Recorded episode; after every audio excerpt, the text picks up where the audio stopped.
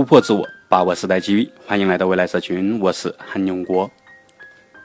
那我家孩子今年开学四年级，开学有一个月了。那果不其然啊，跟以往的经历一样，每学期开始的第一个月啊，孩子就有新的变化。那我回顾了一下这三年来的变化啊，呃，从前到后如下哈：一，怕做错事情；二，哎，遇到事情容易急躁；三，经不起挫折；四，开始有偏激甚至是绝对化的一些观点；五，哎，开始挑衅他人。那还有一些啊，能够让你摸不着头脑的一些稀奇古怪的问题给你问住了，问到你。而这学期呢，啊，开始学会敷衍，甚至是欺骗。那面对孩子这三年来的这些变化呢，我在想啊，如果家庭教育未能及时纠正这种偏差，那很快啊会固化到孩子的认知体系当中去，那甚至呢一直会陪伴他走到社会。我们身边呢也从不缺乏这种畏手做事情畏手畏脚，或者呢性情浮躁，或者呢心灵脆弱，或者呢思想偏激的这些人们，甚至呢把这种呃偏差和局限带到五十岁、六十岁。这啊，或许就是“八岁看八十”这句老话的由来吧。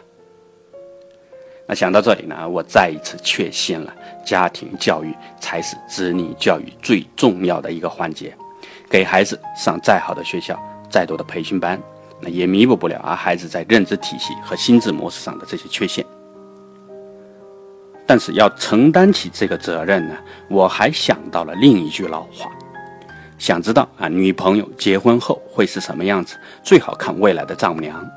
那同样呢，想知道男朋友结婚后会是什么样子？最好看未来的公公。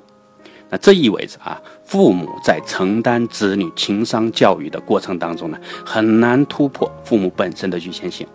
在孩子漫长的成长过程当中呢，将自己的这种思考方式和性格取向潜移默化的啊固化到孩子的认知体系以及心智模式当中去。如果啊，父母的认知体系本身就有局限，那将来孩子呢，再要想突破这个局限，那是要花很大功夫的，要经历很大磨难的，甚至呢，需要一个很大的运气。也就是说，孩子再怎么努力，也不一定能改变得了自己。这也是啊，目前公认的啊，美国阶层固化的根源所在。贫民窟的孩子一代代延续上一代的思考方式和眼界。中产阶层的孩子们呢，一代代重复上一代的成长路径，而作为上层啊最典型的成功案例，洛克菲勒家族的延续呢，靠的绝对不是财富的传传承，而是啊这种言传身教的家教，呃以及他们的家族理念。那这一点呢，大家有兴趣啊，可以去研读《洛克菲勒传》，看老洛克菲勒啊是如何教育小洛克菲勒的。想到这里啊，我从未感受过子女教育的责任呢有如此之重。我们这一代差之毫厘，到孩子那一代可能会失之千里。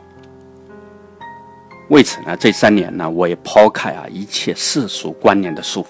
努力的给孩子传递啊尽可能开阔的思考方式，尽可能啊轻盈而豁达的这种性格，尽可能啊多样的呃环境和世界。当然了，首先啊，我大概也花了两年时间去消磨掉了他的这种浮躁、脆弱、偏激等这些负能量。或许啊，我本身就有自己都不知道的这个各种认知局限，那这不是或许了，那是肯定的了啊。所以啊，在我在子女教育过程当中呢，压根儿就没打算以父亲的名义强压给他什么，我呢只想跟着孩子。重新一起成长，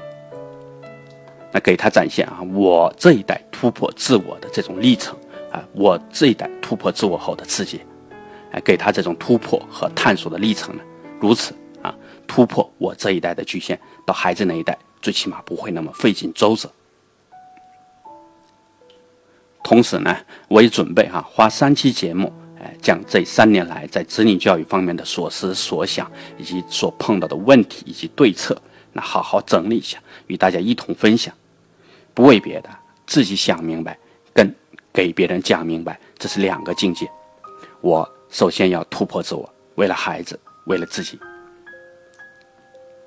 好，哎，今天的分享先到这里，那敬请期待你未曾想过的子女教育问题。那最后呢，我们的收费成长营呢，也终于开始有人订购了，这是对我九个月来的坚持莫大的支持。那未来社群呢，认定了哈，要在这前所未有的时代变革面前呢，要建立承接上一个千年和下一个千年的思想体系，这是时代留给我们这一代人的机会，也是我们这一代人的使命。感谢在这条路上啊，每一位参加成长营的战友们。在我们最艰难的起步阶段，给予了我们最珍贵的支持。我们需要这笔钱，来输出啊更多有价值的内容，来聚焦更多志同道合的战友们。如果您觉得我们的内容对您有所感发，请支持我们的收费成长营，为经略千年的使命出一份最有分量的力量。成长营呢，也将在十月十日啊正式开课。啊，已订购的朋友们呢，可以提前联系啊课程订购附文当中的微信号，那加入我们的互动群。呃，这个互动群呢，不仅是啊大家共同成长的地方，那我们呢更会把它打造成您在互联网空间当中的人脉群，以及互联网空间当中的事业群。我们珍惜每一位想要突破自我、把握时代机遇的战友，欢迎您的加入。